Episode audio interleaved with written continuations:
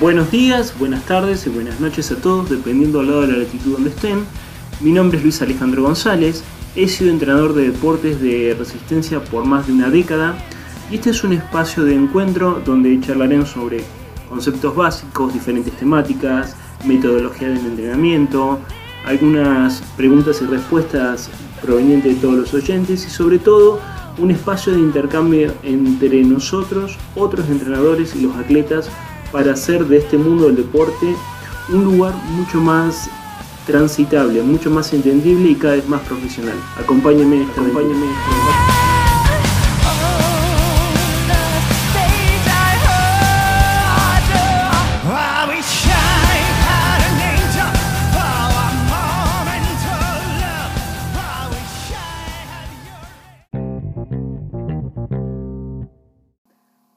les va?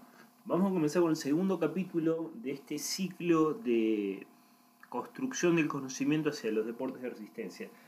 Em, Este capítulo es parte de un eje temático que le podemos decir anatomía y fisiología y vamos a comenzar haciendo una introducción y no me voy a explayar mucho en lo que es eh, la energía y los sistemas energéticos. Repito, no me voy a explayar mucho porque hay mucho material en internet y em, creo que lo voy a encarar un poco más em, detalladamente cuando empecemos a hablar un poco más de nutrición. Pero simplemente voy a hacer un resumen de los elementos básicos necesarios para interpretar después lo que son los diferentes tipos de fibras musculares y después eso nos va a dar pie con el conocimiento para entrar a lo que son hitos fisiológicos. Entonces vamos a comenzar. Em, voy a tomar un poco de un resumen que he hecho y después se los voy a pasar en limpio y les prometo que lo van a tener todo escrito en, el sitio web. Así que, em, bueno, sin más introducción vamos a comenzar. Em, hay, hay que tener algo en cuenta. Cuando vos empezás a hacer ejercicio, tu cuerpo debe comenzar a producir energía mucho más rápido eh, que cuando está en reposo, ¿sí? Los músculos comienzan a contraerse con más fuerza, el corazón late más rápido para bombear sangre a todo el cuerpo, con mayor intensidad y los pulmones trabajan más haciendo producción de intercambio de, de gases. Todos estos procesos requieren de energía extra y como dijimos anteriormente, realizar más procesos de intercambio de a una intensidad mayor, ¿sí? Porque recordemos que la energía no se pierde, simplemente se transforma. Entonces hay que hacer más procesos de intercambio. ¿De dónde viene y cómo podemos asegurarnos de tener la suficiente energía para eh, poder soportar una sesión tanto de entrenamiento o una competencia? Entonces, vamos, a, vamos a un principio básico que habíamos hablado en el capítulo anterior. Es importante entender cómo el cuerpo produce energía útil y cómo la va a utilizar. ¿sí? Volvemos a recordar un principio simple de la energía que dice que, eh, o el principio de conservación de la energía en realidad, que nos dice que la cantidad de energía en el universo es siempre estable, permanente y no puede ser ni creada ni destruida, sino únicamente transformada. Entonces, esto nos va a dar pie a saber que nosotros vamos a utilizar energía a partir de otros elementos, transformándola en energía útil, por así decirlo. ¿sí? Entonces, vamos a, vamos a hacernos un par de preguntas. Primero, ¿qué es la energía? Aunque en realidad vos, yo, nadie puede ver la energía, eh, la- podemos sentir sus efectos eh, como térmicos, como en forma de calor y de trabajo físico. ¿sí? Recordemos que cuando hablamos de trabajo hablamos de joules y entonces hablamos de energía. Pero ¿qué es exactamente la energía? La energía se produce por la división de un enlace químico de una sustancia llamada trifosfato de adenosina o ATP. A partir de ahora le vamos a decir ATP. ¿sí? Es la moneda de energía. Es lo que vamos a usar cada vez que el músculo necesita contraerse. ¿De dónde va a sacar la energía? De ese ATP. Eh, se produce eh, en cada molécula del cuerpo a partir de la descomposición de hidratos de carbono, de la descomposición de grasas, de proteínas y de alcohol. Estos cuatro combustibles eh, van a ser transportados y transformados a través de varios procesos bioquímicos en el mismo producto final. Quiere decir que para obtener ATP yo parto de cuatro, combusti- eh, de cuatro materias primas básicas. Pensarlo de esta manera, si tu auto puede usar, eh, tu auto, a ver, vos no puedes usar petróleo crudo para hacer que tu auto funcione, para que la combustión de tu auto se dé. Entonces, eh, ese petróleo crudo lo tenemos que procesar hasta transformarlo en gasolina o en combustible o en nafta, como se dice en mi país, para poder eh, generar combustión y que el auto se mueva. ¿sí? Entonces, este concepto es exactamente lo mismo. Nosotros no podemos usar ni esas grasas, ni esos hidratos de carbono, ni esas proteínas o esos alcoholes directamente como energía. Tenemos que transformarlos, obtener la energía de cada enlace químico que hay en esos combustibles y esa energía transformarla o sintetizarla en algo llamado ATP, que es el trifosfato de adenosina, y ese ATP es el que vamos a utilizar como fuente de energía, que también se rompe. ¿sí? Ahora la pregunta es, ¿qué es el ATP? El ATP es una molécula muy pequeña que consta de un esqueleto de adenosina con tres grupos de fosfato. ¿Qué quiere decir? Que es, imagínense eh, un compuesto o una burbuja llamada adenosina, ¿sí? tres líneas y de cada línea, en cada extremo de cada línea hay un fósforo. Entonces eso se llama adenosin trifosfato, porque son tres fósforos unidos a una molécula de adenosina.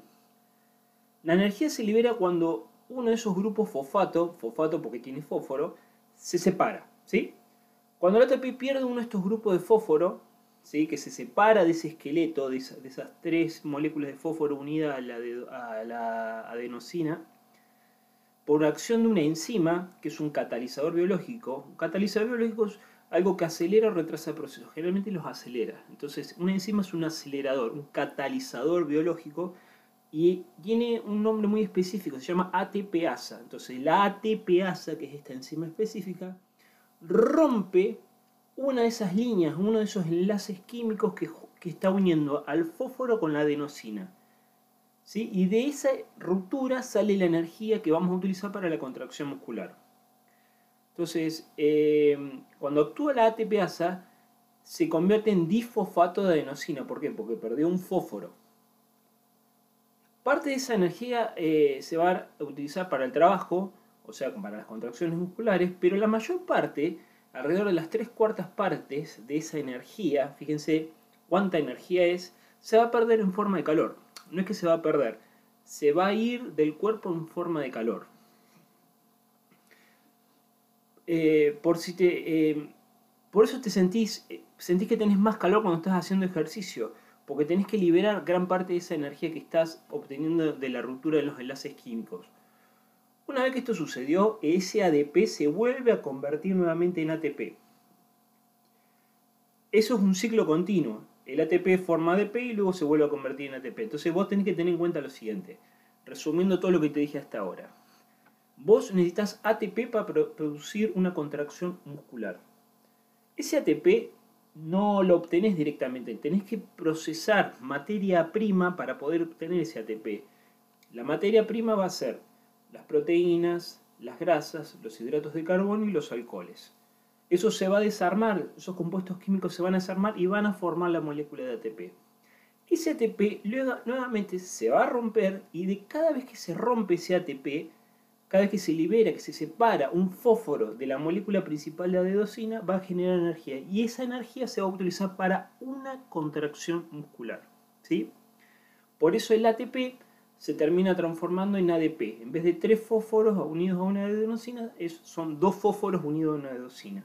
A través de esa misma enzima ATPasa, voy a tanto recuperar la energía de que perdí en la ruptura de ese enlace químico, donde se separó el fósforo de la adenosina, como volver a romperlo. Entonces es un ciclo. Se forma ATP, del ATP se rompe el enlace químico y se forma ADP, del ADP vuelve a actuar la ATPasa y se vuelve a formar ATP y así constantemente. Entonces eso mantiene en constancia la cantidad de energía disponible para la contracción muscular y por ende se manifiesta en el ejercicio físico. Y recordad que tres cuartas partes de esa energía que vos logras obtener de la ruptura de esos enlaces químicos la vas a perder en forma de calor. No es que la vas a perder, está mal dicho, lo vas a entregar al medio en forma de calor. Y solamente un cuarto de esa parte la vas a usar para la contracción muscular. El cuerpo no es muy eficiente usando energía. Entonces, los deportistas más económicos son los que menos energía en forma de calor pierden y más pueden utilizarlo para la contracción muscular. ¿Sí? ¿Cómo se da esa eh, interconversión de ATP a ADP? Pensá lo siguiente, el cuerpo almacena cantidades muy chiquitas de ATP, ¿sí? pequeñas cantidades de, ATP en, un momento dado, porque si no aumenta mucho de peso. Entonces, lo que hay que evitar es que como nosotros necesitamos que el músculo no sea pesado para poder mover algo más ligero, ¿sí? recordemos el primer capítulo cuando hablábamos de aceleración, que puede ser pensado la masa por la fuerza, ¿sí? Necesitamos que la masa no suba mucho, pero sí que aumente la fuerza. Entonces, el ATP que nosotros guardamos en los músculos es muy pequeño, por eso hay que estar constantemente reconvirtiéndolo. Porque si guardáramos grandes cantidades de ATP, pesaríamos mucho y sería mucho más difícil poder mover la masa. Es suficiente para mantener los requisitos básicos de energía mientras eh, estás en reposo y suficiente para mantener el cuerpo en funcionamiento, pero se tiene que llevar este ciclo de ATP, ADP, ATP, ADP, ATP, ADP. Cuando comienzas a hacer o cuando comenzás a hacer ejercicio, la demanda de energía aumenta repentinamente y el ATP se agota en unos pocos segundos. ¿sí? Tenés para creo que 2 o 3 segundos de contracciones musculares la cantidad de ATP que tenés de reserva en tu cuerpo. Por lo tanto, a ver, pensemos lo siguiente. Se tiene que producir más ATP, ¿sí? si el ejercicio continúa. Durante un ejercicio intenso, la producción muscular de ATP más o menos aumenta mil veces. Fíjate vos, aumenta mil veces para poder sostener el, ejercicio. Esta constitución, eh, o esta, esta reconstitución de ATP, eh, se realiza a partir de distintos procesos metabólicos. Cuando hablamos de procesos metabólicos, y no me quiero poner muy fino acá, hablamos de procesos anabólicos o de génesis o procesos catabólicos o de lisis. El metabolismo es el equilibrio entre los procesos anabólicos o de construcción y los procesos catabólicos o de destrucción. ¿sí? Dependiendo, dependiendo de la materia prima que utilizo, a partir de qué materia prima necesito energía y a la velocidad a la que necesito esa energía, eso va a estar dado tanto por el volumen como la intensidad del ejercicio,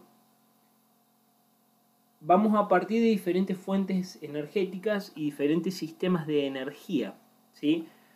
Yo vuelvo a repetir, no me voy a meter muy finamente en esto, pero para que vos te des una idea, el sistema más simple, el que requiere menor cantidad de materia prima y que entrega energía más rápido, se llama sistema de los fosfágenos o sistema TPPC, que dura entre el segundo cero y más o menos los 6 a los 10 segundos.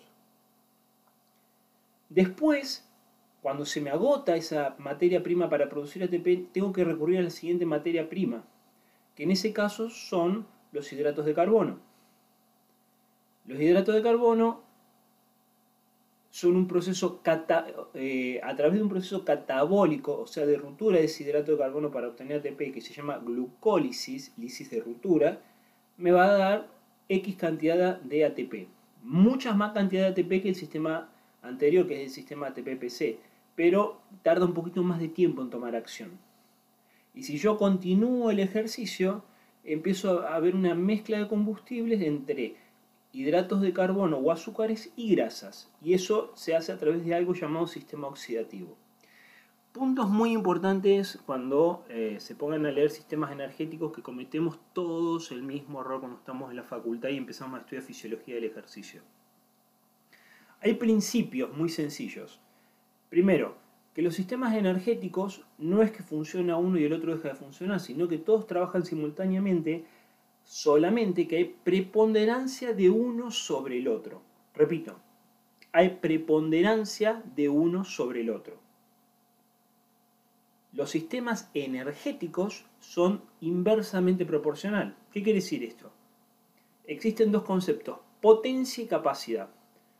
Potencia quiere decir la velocidad a la que yo entrego energía al sistema para que pueda producir ejercicio o movimiento. El primer sistema energético tiene muchísima potencia, o sea, entrega energía muy rápidamente, pero el problema está que su capacidad es muy pequeña, quiere decir que lo puedo sostener muy poco en el tiempo. El siguiente sistema de energía, que es el sistema glucolítico, cuando toma su preponderancia, no tiene tanta potencia como tiene el sistema TPPC, pero sí puede brindar energía durante más tiempo. Y el último sistema, el sistema oxidativo o el sistema mal llamado sistema aeróbico, es un sistema que tiene la menor potencia, o sea, puede entregar energía al sistema eh, eh, con mucha menos velocidad, pero sí puede sostener casi hasta el infinito la entrega de esa energía. Entonces, de acá empezamos a sacar un par de conclusiones que las vamos a volver a nombrar. Dependiendo del volumen y la intensidad o del trabajo y la potencia a la que estoy trabajando o estoy haciendo el ejercicio, va a preponderar un sistema sobre el otro y va a haber una mezcla de energía entre uno o el otro. O voy a usar más un tipo de fuente de energía que el otro. Como, más o menos como para ir metiéndonos en tema. Vamos a definir un poquito esto que hablamos de metabolismo de de los procesos anabólicos y los procesos catabólicos. vamos, a tratar de definirlo un poquito mejor esto. El metabolismo es la suma de todos los procesos bioquímicos que ocurren en tu cuerpo. Hay dos aspectos, ¿sí? El anabolismo, que es la formación de moléculas más grandes, y el catabolismo, que es la descomposición de esas moléculas más grandes en moléculas más pequeñas. El metabolismo aeróbico incluye oxígeno en los procesos. ¿sí? El metabolismo anaeróbico tiene lugar con mucho menos cantidad de oxígeno, mal llamado sin oxígeno. siempre está el oxígeno presente, porque el oxígeno es un combustiente. Pero ¿qué pasa? ¿Qué ocurre? Dependiendo del volumen y la intensidad, voy a tener más tiempo de poder utilizar ese oxígeno o menos tiempo de poder utilizar ese oxígeno. Luego, que no lo vamos a ver ahora, a eso apunta lo que se llama luego la deuda de oxígeno a mayor intensidad, mayor sistema glucolítico en juego, por ende menor cantidad de oxígeno en juego, por ende la deuda de oxígeno, lo que tengo que pagar después en el ejercicio es mucho mayor. Otro concepto, un metabolito es un producto del metabolismo. Eso significa que cualquier cosa hecha en el cuerpo es un metabolito. La tasa de gasto de energía del cuerpo se llama tasa metabólica, o sea, la cantidad de energía que gasta mi cuerpo. Tu tasa metabólica basal ¿sí? es la cantidad de calorías gastadas para mantener los procesos esenciales como la respiración, el funcionamiento de algunos de todos los órganos, no de algunos órganos, sino de todos los órganos durante el sueño. Y sin embargo, la mayoría de los métodos miden la tasa metabólica en reposo, ¿sí? que, es, eh, que es la cantidad de calorías quemadas durante 24 horas mientras estás acostado pero no durmiendo que a veces, les aclaro esto porque a veces se confunde, la clase metabólica basal es la energía mínima necesaria que vos necesitas para poder mantener todos tus órganos en funcionamiento mientras estás durmiendo. Y la tasa metabólica en reposo quiere decir, es exactamente lo mismo, pero no significa que estés durmiendo, puedes estar sentado. ¿sí? Lo más importante por ahora, eh, sin entrar en muchos detalles de cómo trabaja cada sistema de energía, es que dependiendo de la materia prima que vamos a procesar, podemos obtener un rendimiento de producción de ATP mayor o menor. Para que ustedes se den una idea más o menos, si yo parto de, la, de azúcares, de la glucosa, ¿sí? el rendimiento por cada molécula de glucosa que yo oxido, o sea, que mi cuerpo utiliza, es más o menos 38 moles de ATP o 38 moléculas de ATP. El mole es una media. Pero por cada molécula de ácido graso que yo utilizo, que yo oxido, y dependiendo de la combinación de los alimentos, etcétera, etcétera, yo puedo obtener entre 80 a 200 moléculas de ATP. Fíjense la diferencia. Por eso el sistema oxidativo cuando el trabajo es de baja intensidad y de larga duración, puede obtener más energía que cuando es un trabajo explosivo o es un trabajo de entre 30 segundos o un minuto de alta intensidad. Porque la cantidad de energía que puedo obtener de un combustible o del otro es totalmente distinta. ¿De dónde viene esa energía? Bueno, eh, nosotros ya habíamos definido que eh, existían cuatro fuentes de energías clave, o sea, o materia prima de energía, em, que provienen de los alimentos y de las bebidas, ¿sí? Los carbohidratos, las proteínas, las grasas y los alcoholes. Y esto lo estamos nombrando muy general. Cuando vos comes o bebés, ¿sí? Estas componentes, o sea, estos cuatro elementos, estas cuatro materias primas, se rompen eh, en el sistema digestivo. Y, sus diversos constituyentes, o, es decir, cuando vos consumís estos cuatro, estos cuatro alimentos, estas cuatro materias primas, todo el sistema digestivo que comienza desde la boca hasta la excreción de los, de los alimentos, se van transformando en moléculas más grandes a cada vez moléculas más pequeñas a través de diferentes procesos metabólicos donde actúan enzimas. Luego, cuando eso está en su expresión más pequeña, es absorbida por el torrente sanguíneo. ¿sí? Más o menos es así. Los carbohidratos o los azúcares se descomponen en pequeñas unidades individuales de azúcar, que son monosacáridos, que son las moléculas más pequeñas de azúcar llamadas glucosa, que es una unidad común. Todo azúcar que vos vayas a consumir de cualquier tipo se va a terminar transformando en glucosa. ¿Sí?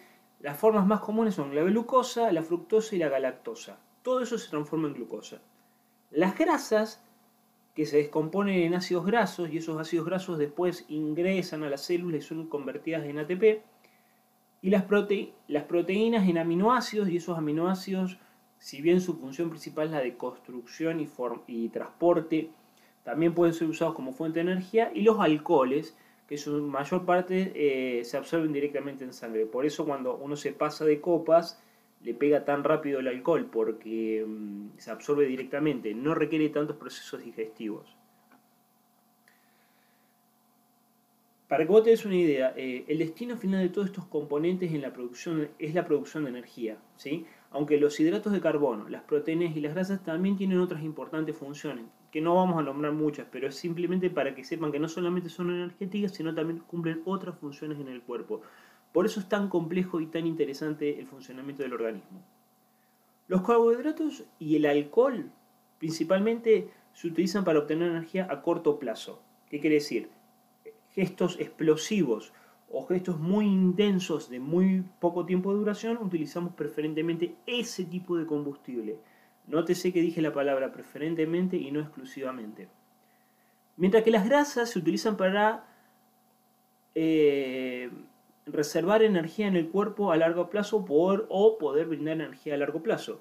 Las proteínas pueden ser utilizadas para producir energía ya sea en emergencias, por ejemplo cuando los carbohidratos son escasos, o cuando eh, han llegado al final de su, vida útil, ¿sí? en un recambio. Estos son los argumentos que se deben usar las dietas eh, cetogénicas o los ayunos intermitentes. Tarde o temprano todos los componentes de los alimentos y las bebidas se descomponen para poder liberar energía. Entonces, vuelvo a repetir, el cuerpo no es muy eficiente en convertir energía en potencia. Por ejemplo, durante el ciclismo solo el 20% de la energía producida se convierte en potencia. El resto, como ya habíamos dicho antes, se pierde en forma de calor. Ahora te voy a volver a aconsejar que vuelvas al primer capítulo donde hicimos la introducción de las definiciones de trabajo y energía. ¿Por qué? Porque ahora empieza lo interesante. Ya pasamos una pequeña introducción de alimentos y bioenergética y vamos a meternos ahora en lo que es el cómo se mide esa energía. A ver, voy a tratar de ser lo más simple posible. La energía se mide en calorías o julios, como ya habíamos visto en términos científicos, ¿sí? una caloría, ¿qué es una caloría? Es la cantidad de calor o de energía necesaria para aumentar la temperatura de un grado o de un gramo de agua o un mililitro de agua en un, grado centígrado. Por ejemplo, de 14,5 grados centígrados a 15,5 grados centígrados. Si nosotros volvemos al sistema internacional de medida o de unidades de, de medida, la energía se mide en Joule, que es lo que habíamos visto en el primer capítulo. Un joule se define como el trabajo necesario para ejercer la fuerza de un newton en una distancia de un metro, que esto también ya lo habíamos visto. Como la caloría y joule representan cantidades muy chiquitas de energía, muy pequeñas de energía, no son muy útiles cuando tenemos que mensurar eh, calorías consumidas o energía consumida, se utiliza otro término llamado kilocaloría o kilojoule, que se utiliza con mayor frecuencia. Como su nombre lo va a indicar o como ustedes se pueden pensar, una kilocaloría son mil calorías o un kilojoule son mil julios. ¿sí?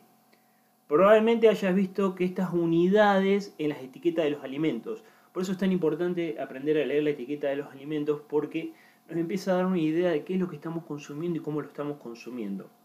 Cuando hablamos de calorías en, eh, el sentido cotidiano, vos fíjate que nosotros hablamos de calorías, pero no hablamos de kilocalorías. Entonces, a veces lo vas a ver escrito calorías con una C mayúscula o kilocalorías. Lo más común es hablar de calorías, pero cuando hablamos de calorías en realidad estamos hablando de kilocalorías, no estamos hablando de calorías con una C minúscula. Entonces, de esta forma, un alimento que contiene 1000 kilocalorías tiene suficiente potencial energético para elevar la temperatura de 100 litros de agua un grado centígrado. Porque volvemos a la definición. Una caloría se define como la cantidad de calor necesaria para aumentar la temperatura de un gramo de agua o de un mililitro de agua un grado centígrado. ¿sí?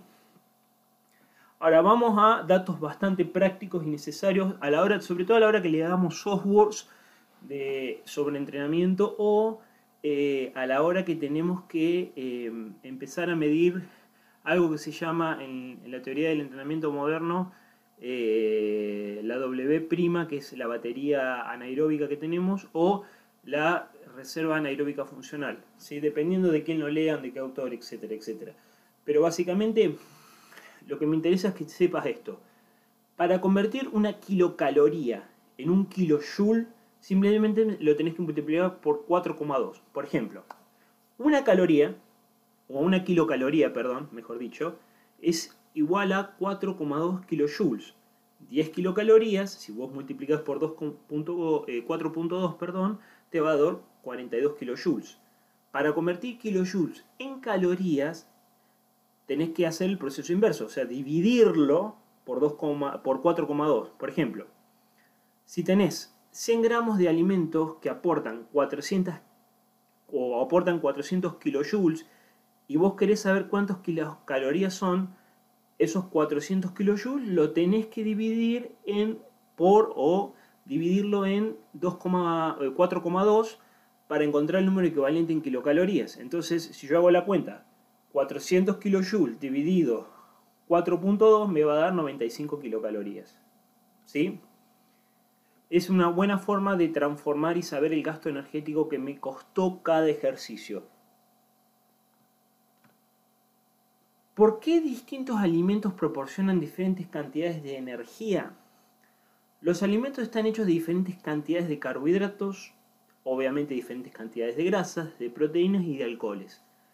Cada uno de estos nutrientes proporciona una cantidad de energía cuando se descompone en el cuerpo lo que te está queriendo decir, básicamente, eh, esta idea es que eh, todos los alimentos tienen diferentes cantidades de este tipo de, nutrientes. Entonces, la cantidad de energía que van a brindar son distintas. Por ejemplo, eh, un gramo de carbohidratos o de proteína libera alrededor de 4 kilocalorías de energía, mientras que un gramo de grasa te libera 9 calorías de energía, kilocalorías de energía, perdón y un gramo de alcohol te libera 7 kilocalorías de energía.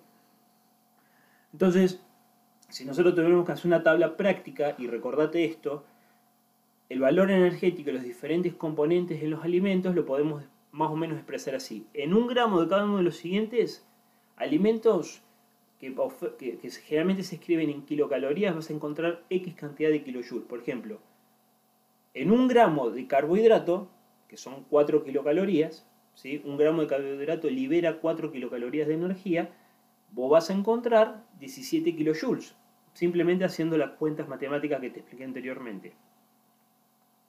En, un gramo de grasa, que tienes la mayor cantidad de kilocalorías, que son 9, te vas a encontrar con 38 kilojoules. En un gramo de proteína, que tiene 4 kilocalorías, te vas a encontrar con 17 kilojoules. Y en un gramo de alcohol, que tiene 7 kilocalorías, te vas a encontrar con 29 kilojoules. La grasa es la forma de energía más concentrada, ¿sí?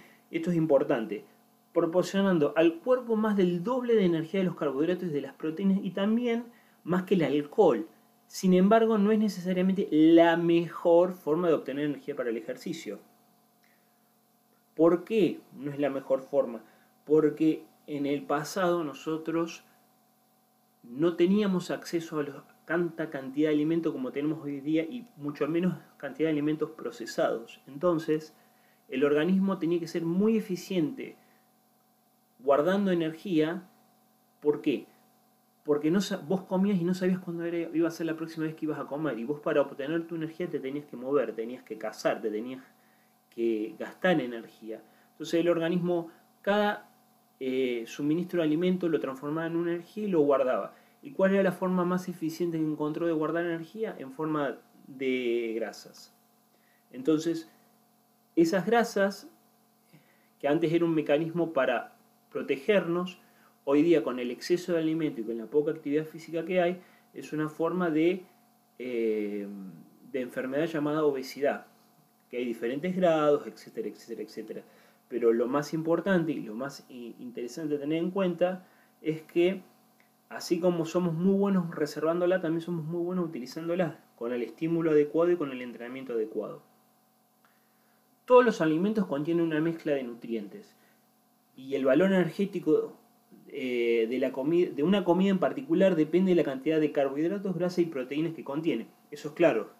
Por ejemplo, a ver, yo agarro una rebanada de pan integral que proporciona aproximadamente la misma cantidad de energía que si agarro, pero en esos cuadritos pequeños de manteca. Bueno, exactamente lo mismo. Pero su composición es completamente diferente. En el pan, el 75% de la energía que vamos a absorber va a venir los hidratos de carbono, mientras que en la manteca, más o menos el 98 o el 99,7% de la energía va a provenir de las grasas. O sea, la energía es la misma energía, pero la calidad de la materia prima de la cual proviene la energía es completamente distinto. Y el proceso metabólico que tengo que utilizar para poder eh, hacer uso útil de esa energía es completamente distinto. Complementario, pero distinto. Entonces, ¿qué implica esto para el entrenamiento? En función al volumen y a la intensidad a la que te estás desplazando, ¿sí? Tu cuerpo determina en base a sus adaptaciones fisiológicas, que quiere decir, si, está más entrenado o menos entrenado, y a los recursos energéticos que tiene, o sea, cuál es la base eh, del tipo de alimento con el cual es tu dieta cotidiana, la mezcla de combustibles va a utilizar, eh, que vas a obtener es totalmente distinta. ¿sí? A ver, a mayor intensidad, va a, llegar, un momento que no le vas a dar tiempo a la combustión de las grasas y va a tener que usar un combustible que te ofrezca ATP rápido. Entonces por eso empieza a aumentar la cantidad de hidratos de carbono en, el consumo.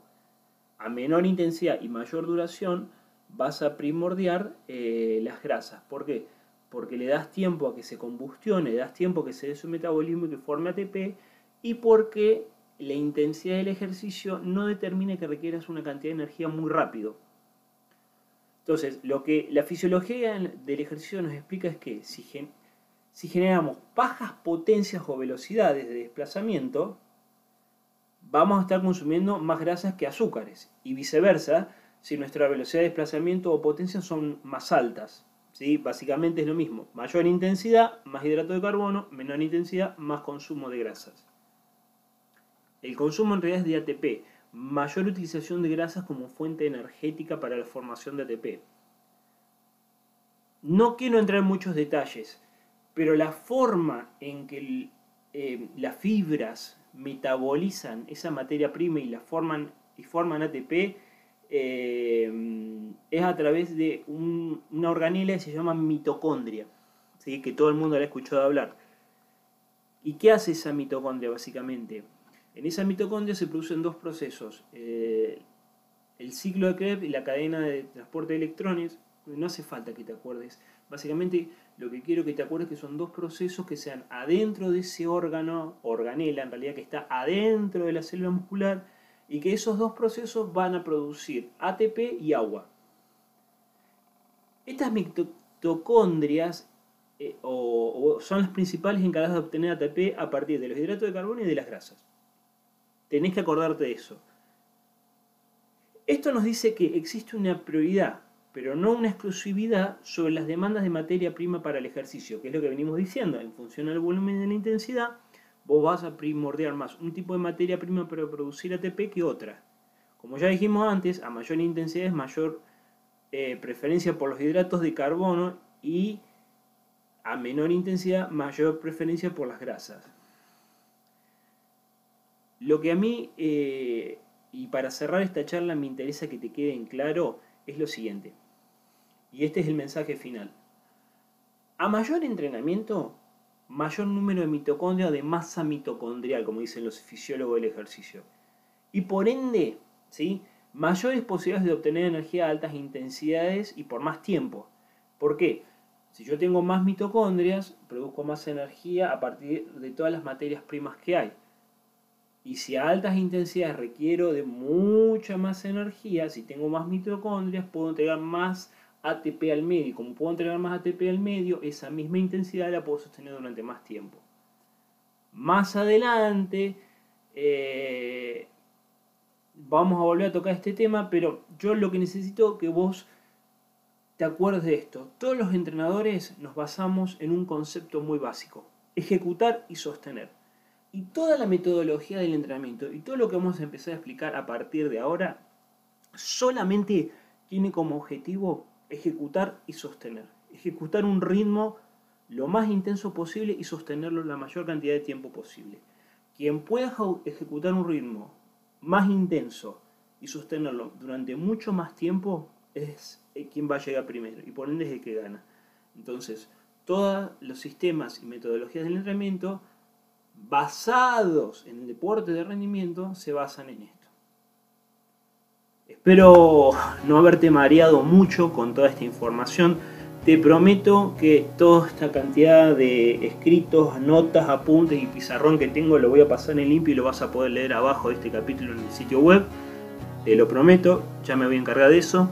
Así que tenete muy en claro esto porque lo que siguiente que vamos a hablar es de fibras, tipos de fibra muscular basados en sistemas de energía y basados en el primer capítulo que son los principios físicos aplicados al entrenamiento porque todo eso nos va a ir llevando progresivamente a lo que son los hitos fisiológicos y después cómo entrenar esos hitos fisiológicos para tomar la mayor ventaja de las mejores adaptaciones que nosotros podemos lograr. Te espero en el siguiente capítulo y muchas gracias por estar ahí.